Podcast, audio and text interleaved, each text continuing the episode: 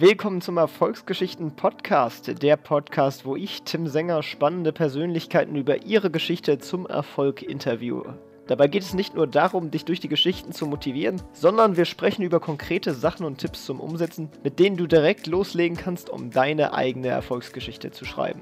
Mein heutiger Gast ist Vivian Wisocki. Sie arbeitet als Model, war Deutschlandvorstand eines weltweiten Entrepreneur-Netzwerks und sie nutzt ihre Reichweite, um politische Bildung zu fördern. Und das alles, während sie noch zur Schule gegangen ist und nebenbei studiert hat.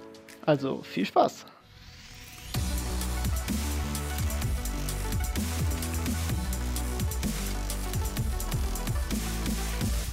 Ja, hallo Vivian, wie geht's, wie steht's?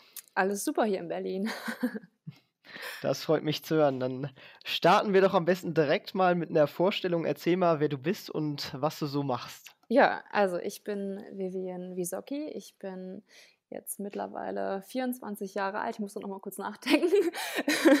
ähm, und bin jetzt nach Berlin gezogen. Ich komme ursprünglich aus Niedersachsen, ähm, aus, einer, aus einem Dorf namens Nienhagen. Das ist bei Celle und das ist wiederum in der Nähe von Hannover. Ähm, ich habe dort meinen Bachelorabschluss gemacht in Medienmanagement, aber es war vielmehr dann Medienwissenschaften und bin jetzt danach direkt nach Berlin gezogen und ähm, verdiene meinen Lebensunterhalt mit dem Modeln. Ähm, das mache ich seit ich 16 Jahre alt bin und äh, engagiere mich politisch auch noch recht viel das würde ich jetzt mal so ganz grob stehen lassen. Details äh, können wir vielleicht auch mal dann, hm, ja, sag ich mal, so klären, je nachdem, wie das Interesse bei dir ist. genau, ja. Ähm, dann fangen wir doch am besten einmal von vorne an. Du sagst, du modelst seitdem du 16 bist. Wie fing das Ganze an? Wurdest du so richtig entdeckt? Ja, ich bin in Hamburg mit meinem besten Freund Bummeln gewesen und dann hatte mich so eine Frau gemustert, ganz schön lange. Ich habe das gemerkt und ich habe noch zu meinem besten Freund gesagt, boah, die nervt mich voll, warum guckt ihr mich so blöd an? Ähm, und ich war wirklich kurz davor äh, zu sagen oder zu fragen, was ihr Problem sei, weil es wirklich sehr penetrant war. Und ähm, ja, bevor ich überhaupt irgendwas sagen konnte, hat sie mich glücklicherweise angesprochen und ähm, sich vorgestellt als Modelagentin oder Modelbookerin und hat mich gefragt, ähm, ob ich Interesse daran hätte, von welcher Agentur sie kämen, ob wir uns mal für einen Termin treffen könnten. Genau, habe ich dann gemacht. Sehr cool, genau. Und dann bist du da hingegangen und dann hast du dich da vorgestellt oder wie kann man sich das vorstellen? Genau, also man trifft sich nochmal mit denen dann speziell. Ich habe äh, auch beim ersten Mal bin ich alleine hin, weil meine Mutter keine Zeit hatte, aber ich habe natürlich alles mit denen abgesprochen und vorher auch recherchiert, was das für eine Agentur ist. Es ist eine der besten ähm, in Deutschland gewesen, deswegen hatte ich dann auch keine Angst in dem Sinne, dass es unseriös ist. Ähm, dann trifft man sich, man redet kurz mit denen äh, und dann geht es aber relativ schnell darum, ähm, dass die mal so ein paar Fotos von dir vor weißer Wand machen, also vom Profil, von vorne, vom Körper, lächelnd, nicht lächelnd, also einfach, damit die sehen können, wie du dich ähm, vor der Kamera äh, gibst, beziehungsweise wie du auf Fotos wirkst. Also du hast ja noch nicht so viel Kameraerfahrung zu dem Zeitpunkt, sondern da geht es eher darum, wie sieht das auf dem Foto aus. Dann wurde ich tatsächlich auch gemessen, also meine Größe wurde gemessen und dann äh, wurde festgestellt, ach shit, ich bin ja nur 1,67 ähm, und das war für die dann zu klein. Dann haben die gesagt, dass wenn ich die 1,70 erreichen sollte, ich mich nochmal melden kann. Ähm, aber die habe ich nie erreicht. ja. Also ich bin immer noch unter 1,70. Und, Aber das ist dann äh, trotzdem was geworden. Ja, genau. Eine andere Agentur hatte dann Interesse. Die haben mich dann per ähm, Facebook kontaktiert und ähm, die hatten die dann Verbindung zu der anderen Agentur oder wie sind die dann auf dich gekommen? Nee, unabhängig davon. Also scheinbar haben die sich Wurdest du von zwei verschiedenen Seiten quasi einmal entdeckt Genau, sozusagen? ja, genau. Nee, und dann äh, gleiches Prozedere, da bin ich aber mit meinen Eltern hin oder mit meiner Mutter und da lief es im Grunde noch noch ein bisschen äh, freundlicher und entspannter Da hat man viel, viel mehr miteinander geredet und ich habe den Vertrag sofort bekommen. Also ähm, da wurde der mir direkt hingelegt und äh, die haben, sage ich mal, nicht lange gezögert. Ähm, und ich dachte, ich probiere es einfach mal, habe nichts zu verlieren, habe den Vertrag natürlich ich weiß gar nicht mehr, ob ich mir mit nach Hause genommen habe oder ob ich ihn direkt vor Ort mit meiner Mutter unterschrieben habe, aber ich glaube, wir haben uns den nochmal gut durchgelesen und dann nochmal hingeschickt, also mit nach Hause genommen. Mhm. Ja, cool. Aber äh, kann dann dann theoretisch ja eigentlich quasi jeder zu so einer Agentur gehen und sich mal bewerben, wenn man Lust hat, oder? Genau, bewerben kann sich jeder. Ähm, und ob, sage ich mal, das Interesse von der Seite der Agentur da ist, das erfährt man dann, wenn man eine Antwort bekommt. ja. Ja, okay, cool. Ähm, was machst du dann jetzt quasi hauptsächlich beim Modeln? Also bist du halt eher so auf Magazinen unterwegs, da war es ja tatsächlich jetzt auch auf dem Cover von der Grazia ja. drauf. Ähm, oder was genau machst du denn da so hauptsächlich? Da ich nicht so groß bin, mache ich hauptsächlich Foto, Video, Jobs. Ähm, Laufstick fällt bei mir komplett raus. Ähm, und auch bei den Foto- und Videojobs kann man das nochmal eingrenzen, denn auch da komme ich nicht für alles in Frage aufgrund meiner Körpergröße. Ähm, und was wegfällt, ist zum Beispiel, man nennt es E-Commerce oder Lookbook-Shootings. Das sind einfach Shootings, wo das Produkt, also in dem Fall dann die Mode am Model gezeigt wird. Also da geht es nicht darum, das Ganze schön in Szene zu setzen, sondern wenn man auf die Seite von Zalando geht, zu sehen, aha, so sieht die Hose getragen aus, von vorne, von hinten, von der Seite. Da komme ich in der Regel auch nicht so in Frage für, weil man da zu viel wegstecken müsste, zu viel mit der Klamotte machen müsste, damit es dann auf dem Foto ähm, gut aussieht. Aber alles, was mit Kampagnen, Werbespots und insbesondere Kosmetik zu tun hat, ähm, da komme ich dann eher ins Spiel. Ich fliege jetzt auch morgen nach Paris für eine Kampagne, für eine Kosmetikkampagne. Ah, sehr cool. Ähm, sind diese Sachen dann auch unterschiedlich gut bezahlt oder sind die eigentlich quasi alle ähnlich sozusagen? Und wird man halt quasi pro Job bezahlt oder nach Zeitaufwand, den man da reinsteckt? Man wird pauschal pro Job bezahlt und die sind, es gibt natürlich so, so es gibt schon so Standardgagen, die aber je nach Unternehmensgröße, Unternehmensbekanntheit und Reichweite der Kampagne dann abhängig sind. Also äh, es gibt dann schon, sag ich mal, für ein normales Lookbook für Zalando kriegst du genau das gleiche wie für ein Lookbook bei möglicherweise bei United Colors of Benetton oder so. Also da sind zum Beispiel ähnliche Summen. Ähm, und für eine Kosmetikkampagne für Garnier oder eine Kosmetikkampagne für L'Oreal ist das dann auch ähnlich. Also je nach Kategorie sind die Gagen sehr ähnlich, aber insgesamt sind die Gagen sehr unterschiedlich äh, und querbeet. Aber wie gesagt, wenn man in der mhm. gleichen Kategorie guckt, ähneln die sich schon sehr stark. Ja. Okay, ja. Dann, aber generell würdest du sagen, dass du dann äh, für deine Altersklasse damals mit 16, ich weiß gar nicht, wie viele Jobs hattest du dann schon so gemacht? Mehr in den Ferien oder am Wochenende? Oder wie hast du es quasi nebenbei während der Schulzeit sozusagen noch gemacht? Neben der Schule war das fast gar nicht möglich.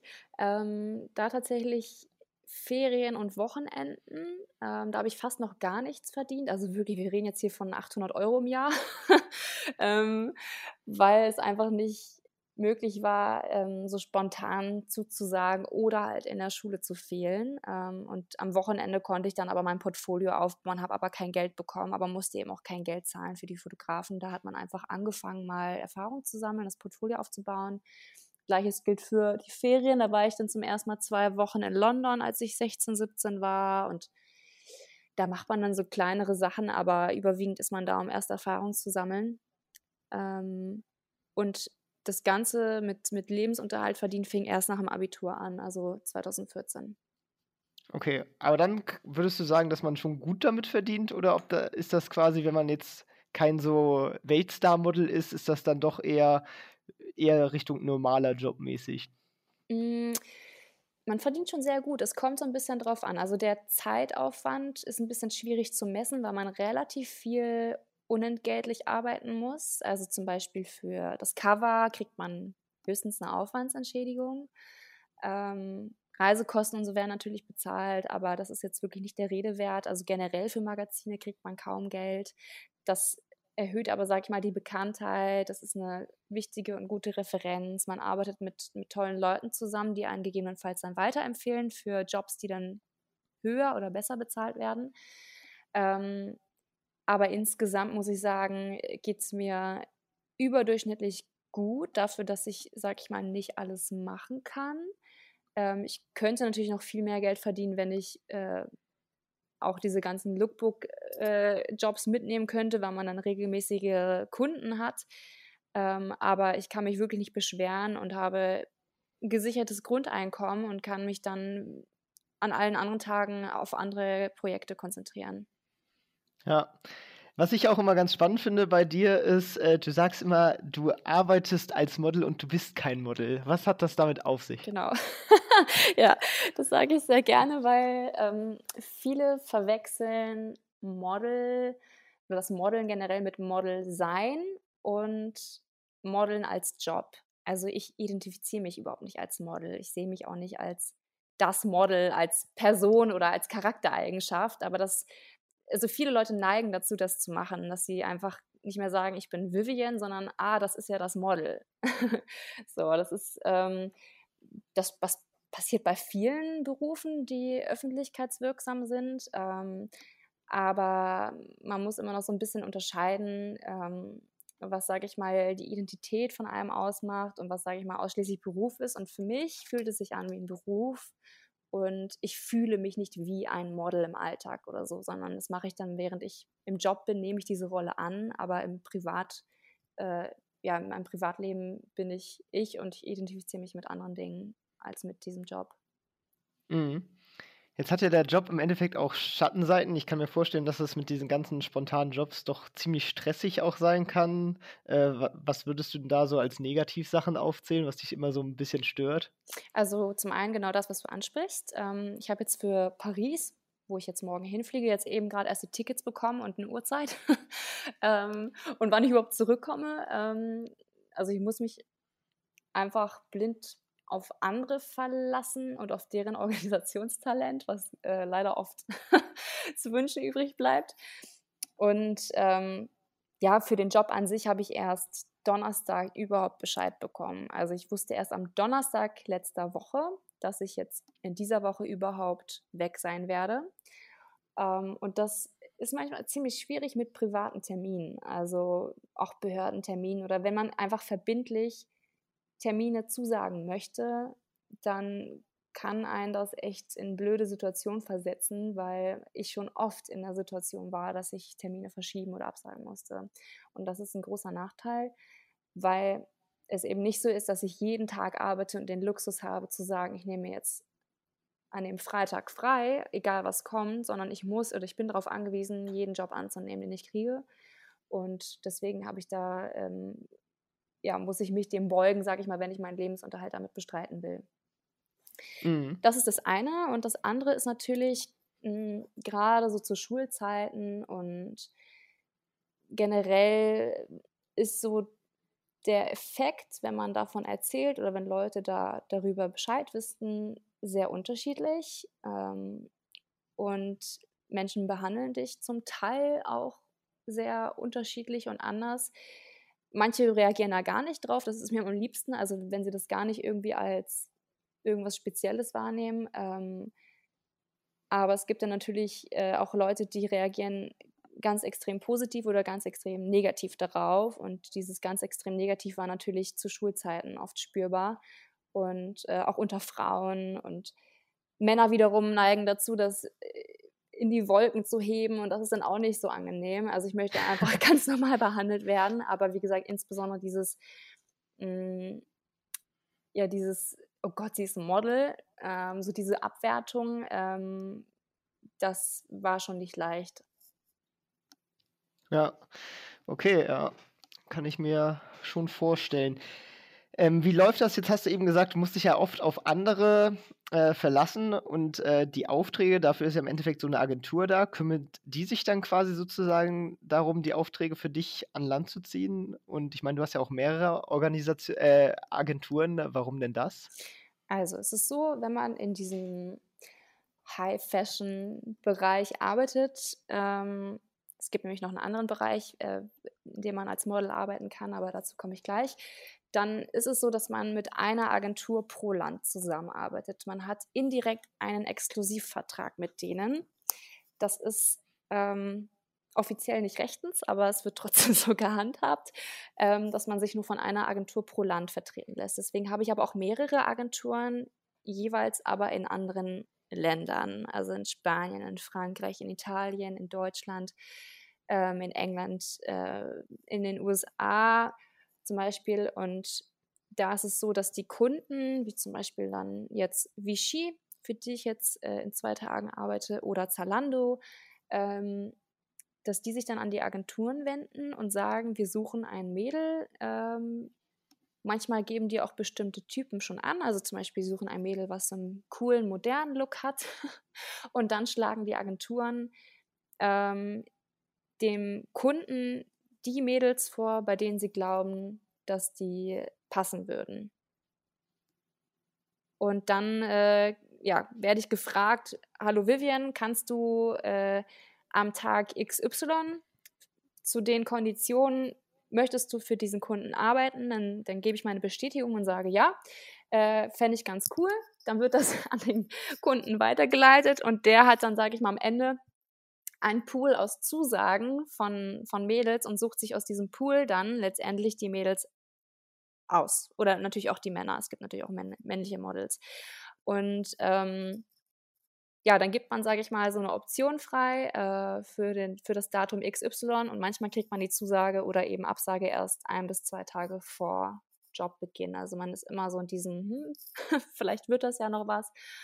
Ähm, und muss sich eben darauf verlassen, äh, dass man, sage ich mal, diesen, diesen Tag oder diese Tage ähm, eventuell weg ist oder eventuell gar nicht ja, arbeitet und umsonst blockiert hat. Mhm. Ja, das ist ja auf jeden Fall ganz schönes Hin und Her, wenn dann verschiedene Agenturen quasi dir mit Optionen so hin und her. Also dann musst du ja quasi trotzdem darauf achten, dass sich keine äh, Termine überschneiden, oder? Nee, also ich habe zum, zum größtenteils wenig mit der Organisation zu tun. Das ist, sage ich mal, der Luxus hinter dieser Geschichte. Kann man auch als Nachteil sehen. Ich sehe es manchmal als Nachteil, weil ich glaube, dass ich es manchmal auch ein bisschen geschickter machen könnte. Aber es ist so, dass man eine Hauptagentur hat. Man nennt das in der Branche eine Mutteragentur. In dem Fall ist es meine Agentur in Hamburg. Und die kommuniziert auch mit den ganzen anderen Agenturen im Ausland. Sprich, wenn eine wenn eine Anfrage an die ausländische Agentur gefragt, an, ja, erreicht, oder wenn, ja, wenn ein Kunde eine ausländische Agentur anfragt, dann schlägt die Agentur mich vor, kommuniziert dann aber mit meiner Agentur in Deutschland und die fragen mich wiederum, ähm, ja, ob ich das machen möchte. Und das ist dann, sage ich mal, eine Verkettung von Kommunikation. Ähm, aber ich muss mich, sage ich mal, nicht darum kümmern, sondern die Agentur guckt dann, habe ich da noch andere Jobanfragen oder nicht. Und wenn ja, dann teilt man denen das mit, dass da noch eine Anfrage ist ähm, und dass es eventuell zu Überschneidung kommen könnte. Mhm. Ah, okay. Ja, aber das Coole an dir ist, dass du nicht nur Model bist, sondern du hast auch noch nebenbei studiert oder studierst auch immer noch nebenbei. Genau. Ähm, bist du noch dabei oder hast du mittlerweile den Bachelor durch? Genau, den Bachelor habe ich abgeschlossen und den Master will ich dann jetzt im Wintersemester anfangen. Genau, warum hast du dich denn zum Studieren noch nebenbei entschieden und was hast du überhaupt studiert? Ähm, erstmal sehe ich das Modeln nicht langfristig als meine Haupttätigkeit. Ähm, sollte man auch nicht tun. Und ich habe es zwei Jahre hauptberuflich gemacht. Es hat mich aber überhaupt nicht erfüllt ähm, und es hat mich auch nicht glücklich gemacht, dass ich dachte, so, ich sag mal, sehe das jetzt eher als zwar Hauptverdienst, aber eher als Nebenjob zu meinen anderen Tätigkeiten. Und ich habe Medienmanagement in Hannover studiert. Ähm, habe es, wie gesagt, jetzt im Oktober letzten Jahres abgeschlossen und will im Master etwas in Richtung Innovationsmanagement studieren oder eventuell sogar etwas mit Politik drin. Das ist noch nicht ganz klar. Das hängt auch so ein bisschen davon ab, wo ich angenommen werde letzten Endes. Aber das entscheidet sich jetzt in den nächsten Monaten. Mhm. Ja, sehr cool. Äh, du machst ja auch noch ganz schön viele andere Sachen nebenbei. Du warst in diversen Vereinen aktiv oder bist auch immer teilweise da noch aktiv. Ähm, was sind das für Vereine und äh, was machst du da so? Ja, äh, ich war zweieinhalb Jahre Vorstandsvorsitzende von einem Verein oder von einem Netzwerk, besser gesagt. Das hieß Junior Achievement Alumni. oder Junior Alumni auf Deutsch. Ähm, das äh, ist im Grunde ein Startup-Netzwerk, was es europaweit gibt ähm, und auch echt in dieser Form einmalig ist. Ähm, und ich war, wie gesagt, die Vorstandsvorsitzende für Deutschland. Und da muss man immer so ein bisschen weiter ausholen, weil dann fragen sich vielleicht ein paar Leute, warum Alumni? Weil Alumni heißt ja immer ehemalige. Ähm, und das entsprang, sage ich mal, einer, einem Projekt, ähm, was ich 2011 gemacht habe. Da habe ich nämlich eine Schülerfirma gegründet mit ein paar anderen Schülern. Und das wiederum gibt es auch deutschlandweit als Programm ähm, vom Institut der deutschen Wirtschaft. Die gehen an Schulen und sagen, hey, äh, habt ihr Lust, eine Schülerfirma zu gründen? Oder welche Schulen haben Lust, sag ich mal, dieses Programm an die Schule zu holen? Ähm, und die geben dann den ganzen Schülern das ganze Wissen ähm, sag ich mal, das Wissenswerkzeug dafür und ähm, dann kann man das eben machen. Das habe ich gemacht und dann hat sich daraus, sag ich mal, vor, vor 15 Jahren dieses Alumni-Netzwerk in Deutschland gegründet und das ist wiederum für Leute gedacht, die ähm, nach diesem Programm, was ein Jahr ging, immer noch Lust an wirtschaftlichen, unternehmerischen Startup-Themen Interesse hatten und das äh, wie gesagt, gibt es in ganz Europa so. dass äh, man ist dann auch ziemlich gut vernetzt und da war ich ziemlich intensiv tätig, ja. Und worum ging es dann genau bei deiner Sch Schülerfirma? Also war das jetzt schon das Projekt oder hat die Schülerfirma was anderes sozusagen gemacht? Also bei der Schülerfirma war das so, dass man sich überlegen konnte, was man gründet, was man für eine Idee hat. Da macht man so ein Brainstorming und wir sind letztendlich darauf gekommen, äh, ein Aufladegerät für Handys zu machen, das man an Fahrraddynamos anschließt, sodass man dann während des Fahrradfahrens als Schüler sein Handy aufladen kann, ähm, durch die Bewegungsenergie dann. Und genau, das, das habe ich gemacht. Ich fand es ultra cool. Das wurde nach einem Jahr ähm, eingestellt oder aufgelöst. Das ist aber auch ganz normal, weil die Schüler ja auch in so einer Phase sind, dass sie komplett in unterschiedliche Richtungen gehen nach dem Schulabschluss und auch noch gar nicht wissen, was sie machen wollen. Aber darum geht es auch nicht. Ähm, sondern dass man diesen Prozess des äh, Gründens einmal durchläuft und einmal selbst erlebt. Und ähm, ja, später habe ich dann erfahren, dass es dieses Alumni-Netzwerk gibt und dann dachte ich so, mega cool ähm, weil ich dann gar nicht aufhören muss mit diesem ganzen Thema, sondern ähm, in ein Netzwerk eingebunden werde von Leuten, die alle irgendwie Lust darauf haben oder alle irgendwie interessiert an diesen äh, Themen sind. Und dann wurden uns da auch mehrere Veranstaltungen angeboten, Konferenzen und so weiter und so fort. Dann konnte man sich vernetzen, man konnte sich Vorträge anhören und das hat mir ziemlich viel gegeben. Ja, sehr cool. Ähm, aber nochmal zurück zu, zu deiner Schülerfirma. Habt ihr das Ding dann quasi auch gebaut? Also mhm. diesen Dynamo-Auflader? Ja, ja, ja. voll. Und hat der auch funktioniert dann? Ja, ja, der sah nicht gut aus, aber hat funktioniert. Ähm, wir haben auch ziemlich lang gebraucht. Also wir haben unseren Physiklehrer dann irgendwann mal herangezogen, der hat uns so ein bisschen gezeigt, wie das funktioniert. Und dann haben wir das gebaut, haben die einzelnen Teile bestellt und hatten dann gegen Ende, nachdem wir den, ja, sag ich mal, ersten Bautypen fertig hatten, hatten wir auch eine, eine Großbestellung von einem ähm, Sportfahrradfahrer, der uns, weiß ich gar nicht mehr, so ich glaube so 20 Stück abgekauft hat und das war dann natürlich ein schöner Erfolg für uns. Wahrscheinlich auch der einzige, ich kann mich gar nicht mehr daran erinnern, aber das war echt ganz cool. Ja, das ist echt, also, dass ihr das gebaut habt, ist echt eine, eine coole Sache. Ja. Ähm, genau. Ähm, ja, und du bist auch bei, bei, bei den Janus Consultants aktiv, ne? Was machen genau. die so? Kannst du das mal kurz erklären? Jetzt aktuell bin ich ähm, bei einer, Stud also das ist eine studentische Unternehmensberatung. Ähm, dadurch, dass ich jetzt aus Hannover weg bin, bin ich zu einer anderen gewechselt, aber ganz unabhängig davon machen die auch das Gleiche. Also das ist ganz egal, welche das jetzt ist. Ähm, und da muss man sagen, lernt man den Beruf des Unternehmensberaters extrem gut kennen während des Studiums.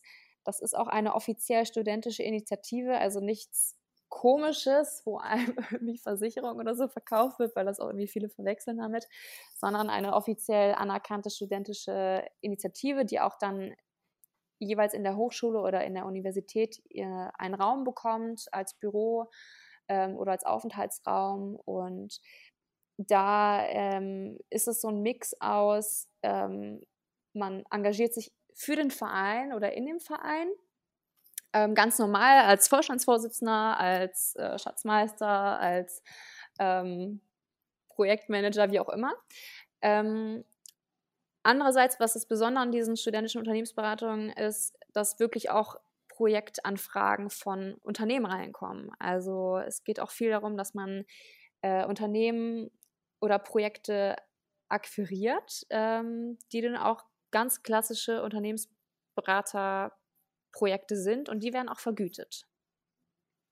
Okay, ja, das ist schon mal eine coole Sache natürlich als Student. Also auf der einen Seite lernt man tatsächlich das Handwerk des Unternehmensberaters und auf der anderen Seite kann man schon Erfahrungen sammeln äh, und das Wissen anwenden und auch schon Geld verdienen und noch gar kein schlechtes Geld, muss ich sagen. Also das äh, ist kein regelmäßiges Einkommen, weil man nicht ähm, die Gewissheit hat, jedes Mal diese, diese Projekte zu machen oder machen zu dürfen.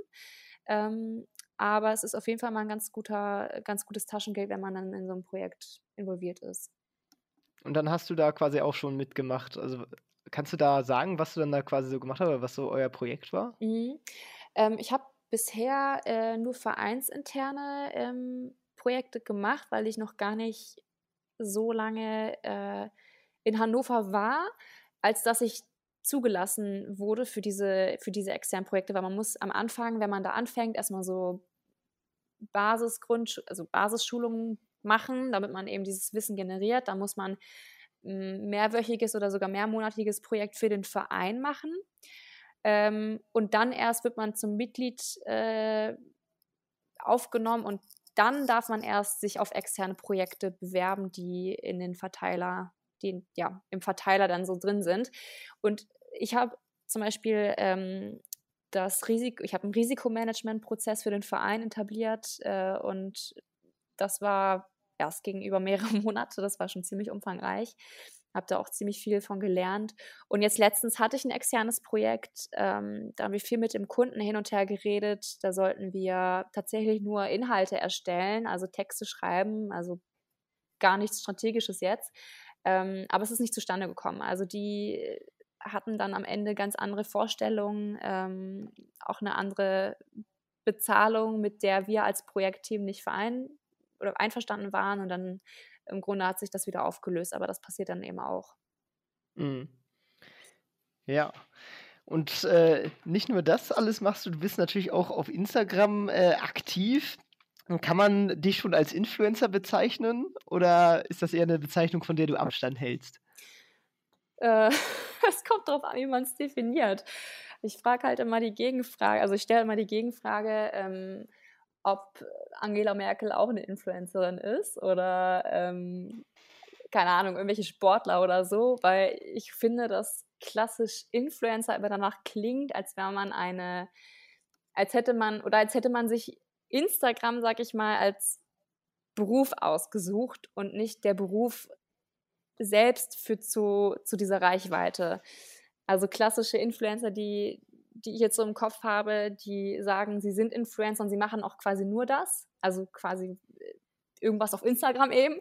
Ähm, und ich sage halt immer, dass die, ja, dass die Reichweite bei mir auch insbesondere dadurch zustande kommt, dass ich als Model arbeite und dass ich politisch aktiv bin. Also dass ich, sage ich mal, durch, durch die Dinge, die ich mache, äh, Interesse bei Leuten wecke und nicht versuche durch Instagram per se irgendwie das Interesse zu wecken. Und ich weiß nicht, wie ich es besser erklären soll, aber ähm, ich gehe quasi, ja, das ist quasi der, der ich hatte schon mal bessere Worte dafür, aber ähm, es ist halt einfach so, dass das dass mein Job ist. Ich bin halt gerne bei Instagram unterwegs ähm, und, und teile da gerne ein paar, paar Situation aus meinem Leben oder teile da gerne ein paar Informationen und äh, das ergibt sich eher daraus, als dass ich jetzt ganz direkt entscheide, ich wollte das schon immer machen und ich überlege mir jetzt mal irgendein Content ähm, und setze mich jetzt zu Hause hin und zeige irgendwelche Klamotten oder so.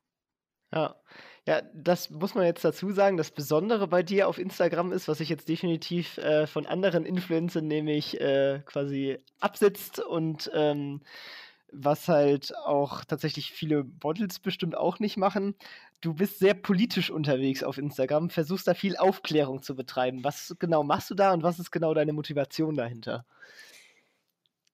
Ich würde mal mit der Motivation anfangen. Äh, die Motivation ist auf jeden Fall, äh, dass ich dazu anhalten möchte, sich selbstständig mit Politik ähm, oder gesellschaftlichen Themen auseinanderzusetzen.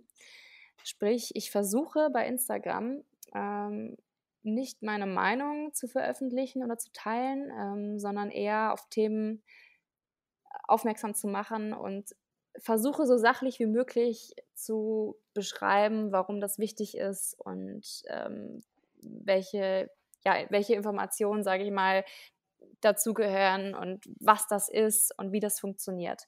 Also ich sehe mich nicht als jemand, der dazu, der, der andere in ihrer Meinung erziehen will, sondern ich sehe mich in der Rolle, dass ich sage, hey, ähm, das ist ein Anstoß, um eure Meinung bilden zu können aufgrund von sachlichen Fakten, von, wobei das war jetzt doppelt gemoppelt von Fakten und von, von Informationen, die unabhängig von meiner Meinung sind. Ja. Ja, du, und das, das Ganze endet ja nicht nur da, sondern ähm, ja, du, du wurdest jetzt mittlerweile, du hast auch nebenbei quasi noch so, ein, so eine Eventdiskussion, kann ich mich erinnern, mit Stefan Weil organisiert ja. gehabt. Du durftest die Ober Oberbürgermeisterwahl in, in Hannover moderieren im Fernsehen, also äh, genau. auf dem, ich weiß gar nicht, wie der da ist, H1, H1 Hannover 1. Hannover, genau, ja. genau wie, wie kamst du dazu? Ähm, das sind zwei unabhängige Geschichten. also die ähm, Veranstaltung, die ich mitorganisiert habe, die ähm, kam im Grunde über die äh, Uni von mir. Also da wurde gefragt, ähm, wer Interesse daran hätte. Und ich dachte so, geil, ist genau mein Ding. Ähm, Habe ich Bock drauf. Und, und das äh, wurde, sage ich mal, in Zusammenarbeit mit einer anderen Organisation gemacht, nämlich mit der offenen Gesellschaft ähm, aus Hannover. Und ähm, dadurch, dass ich da so ein hohes Involvement hatte, ähm, ja, habe ich dann auch einfach mehr mitgearbeitet, äh, als, als sage ich mal, eigentlich ähm, verlangt wurde und hatte da richtig viel Spaß dran. Ähm, und da ging es um die Diskussionskultur, dass wir die so ein bisschen anheizen wollen von jungen Leuten, dass man, sage ich mal, der nicht aus dem Weg geht, sondern dass man wirklich äh, verschiedene Meinungen konfrontiert. Also dass man akzeptiert, dass andere eher rechts von der Mitte sind und die dann wiederum mit Leuten diskutieren, die eher links von der Mitte sind, mit Leuten, die vielleicht in der Mitte sind und ähm, dass man das einfach mal konfrontieren kann. Und da war eben auch Stefan Weil zu Gast. Und der war auch, sag ich mal, gar nicht der Hauptgast, sondern der sollte einfach mitdiskutieren. Also es sollte gar nicht so dieses ähm, devote, oh mein Gott, er ist jetzt da, ich will ihm alle meine Fragen stellen, sondern er sollte im Grunde Teil des, äh, der Diskussionsrunde werden. Und ähm, das hat auch ganz gut funktioniert.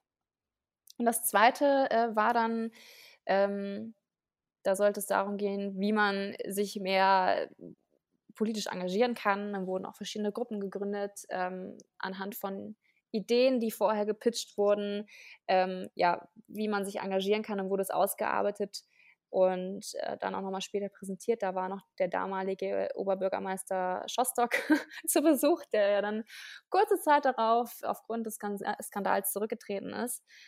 Und ja, dann kam eins zum anderen und dann wurde ich vom Sender mal wegen eines Interviews angefragt. Ähm, überwiegend ging es da auch um politische Themen.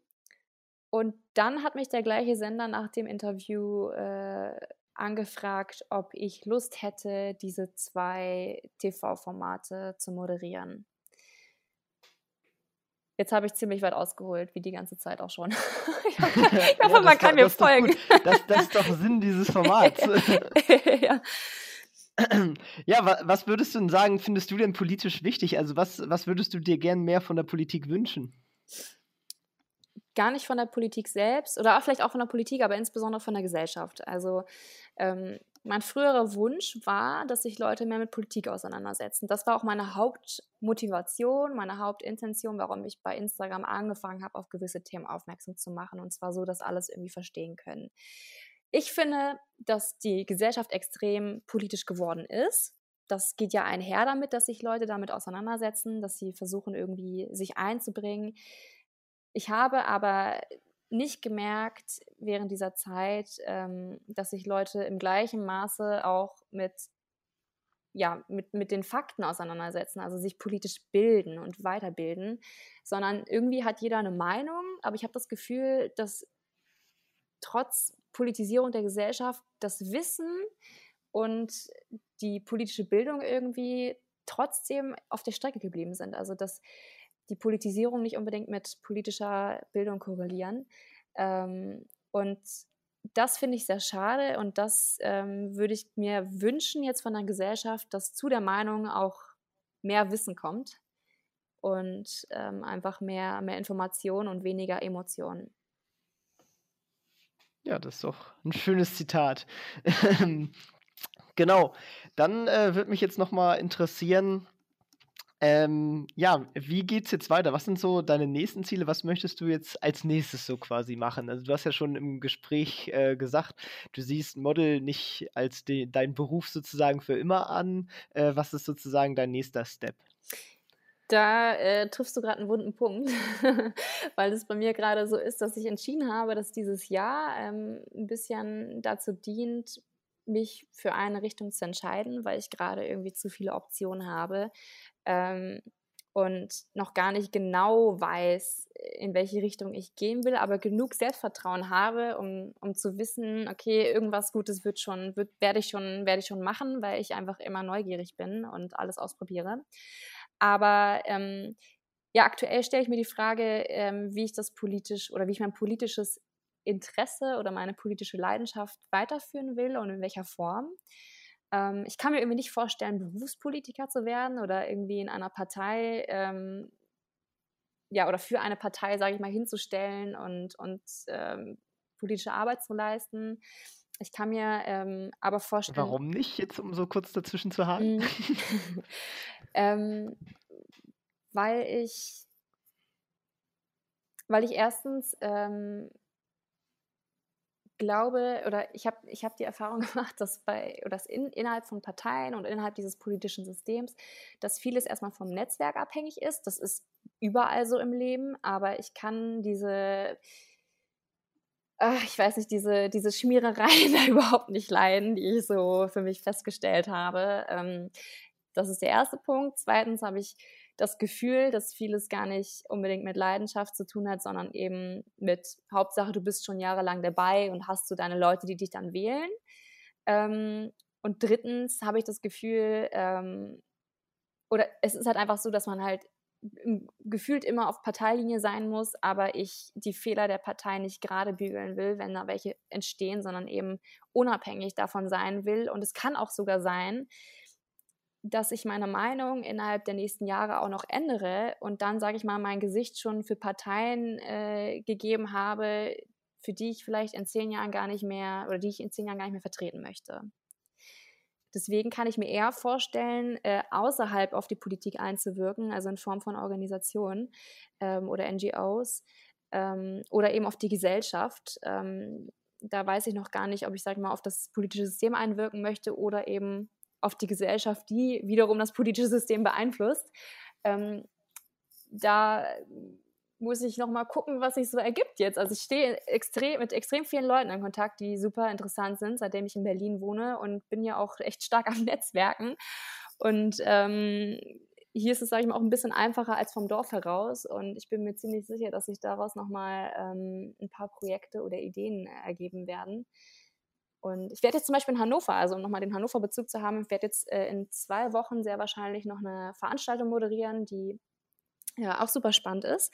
Ähm, da geht es um ein Social Entrepreneur Projekt für Hannover und ähm, das Projekt, um das jetzt hier zu erklären, wäre zu umfangreich, aber auch da helfe ich jetzt so ein bisschen mit und moderiere das Ganze dann wahrscheinlich auch und ich weiß nicht, ich bin mal hier drin, mal da drin, aber irgendwie ähm, weiß ich ganz genau, dass ich äh, politisch, sage ich mal, das Ganze fortführen werde. Und ich schaue mir weiterhin den Beruf des Unternehmensberaters an. Natürlich werde ich noch weiter modeln. Ich möchte gerne das Schauspielen auch noch ausweiten und ähm, mein Masterstudium natürlich noch abschließen und eventuell sogar noch was gründen. Also wie du siehst, habe ich mehr Optionen. Volles Programm, volles Programm. Ja, so ist es. Und was würdest du gründen? Hast du da schon, schon nähere Gedanken? Ja, ich habe ähm, zwei favorisierte Ideen, ähm, die ich jetzt in den kommenden Wochen mal für mich analysieren wollte. Ich wollte mal so eine kleine Marktanalyse machen und dann mal schauen, ob ich eins von beiden umsetzen möchte, wenn überhaupt, oder ob ich, sage ich mal, nochmal in mich gehe und schaue, ähm, ob was von den anderen Ideen, die ich aufgeschrieben habe, ähm, ob da was Interessantes ist. Aber ich würde jetzt nicht gründen, um zu gründen.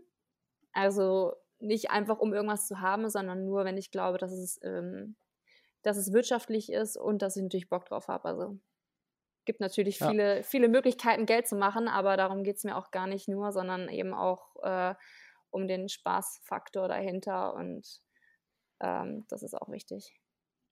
Auf jeden Fall, auf jeden Fall. Ähm, ja, dann äh, kommen wir so langsam auf die Zielgeraden. Was würdest du sagen, ist dein Ratschlag, den du den Leuten mitgeben möchtest, äh, um erfolgreich zu sein? Ich denke, es sind zwei Dinge. Erstmal muss man wachsam sein, denn Chancen gibt es überall. Man muss für die Chancen aber in gewisser Maßen sensibilisiert werden, um sie überhaupt erst zu sehen. Also ich sage ganz gerne, man muss wissen, welche Türen es überhaupt gibt, damit man durch sie hindurchgehen kann. Und man muss nach diesen Türen suchen. Und ähm, das habe ich bei mir in meinem Leben so festgestellt. Also erst nachdem ich gesehen habe, ich habe Option A, B und C, konnte ich mich überhaupt für Option A, B und C entscheiden.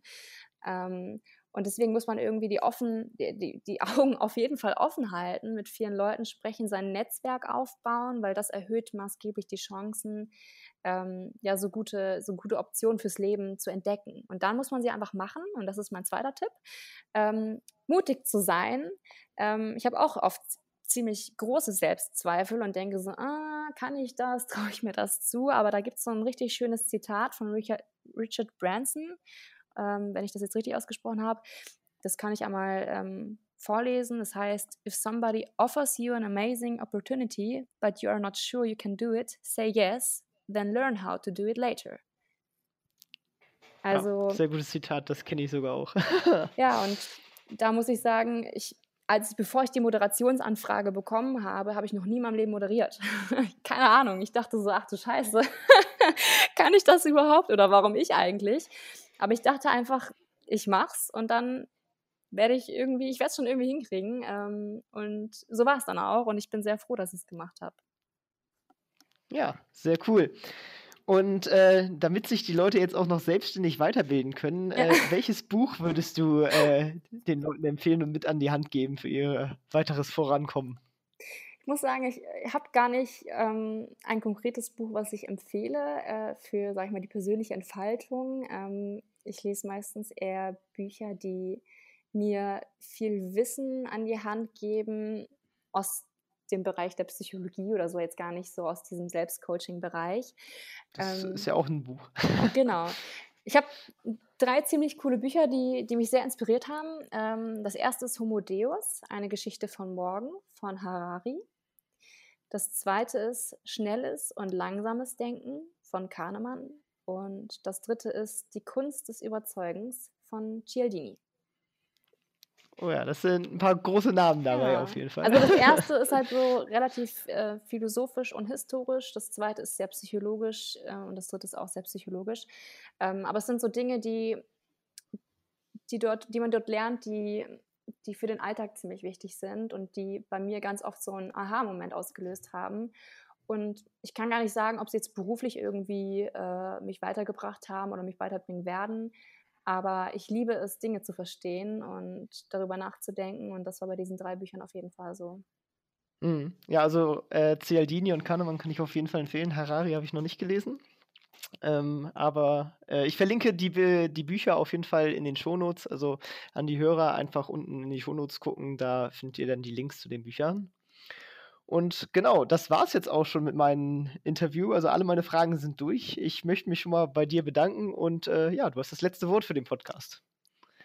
Ja, vielen Dank auch für das Interview und äh, wie gesagt an die Leute, die, die zuhören, wachsam sein, mutig sein und was ich festgestellt habe, das kann ich auch nochmal erwähnen, auf jeden Fall vernetzen, denn heute ist es einfacher denn je durch Instagram und LinkedIn geworden und mir hat es schon sehr, sehr viel gebracht, mich online zu vernetzen und auf Leute zuzugehen. Ja, das ist doch ein schöner Abschluss. Vielen Dank für das Interview und viel Erfolg weiterhin. sehr gerne. Ciao. Ciao. Das war's auch schon mit dieser Folge vom Erfolgsgeschichten Podcast. Alle angesprochenen Links findest du in den Shownotes und auf erfolgsgeschichten-podcast.de. Wenn dir die Folge gefallen hat, dann hinterlasse gerne eine Bewertung auf iTunes und Co. Wir hören uns dann in der nächsten Folge wieder und denk dran, nur durch Taten kommt man zum Erfolg. Also, leg los.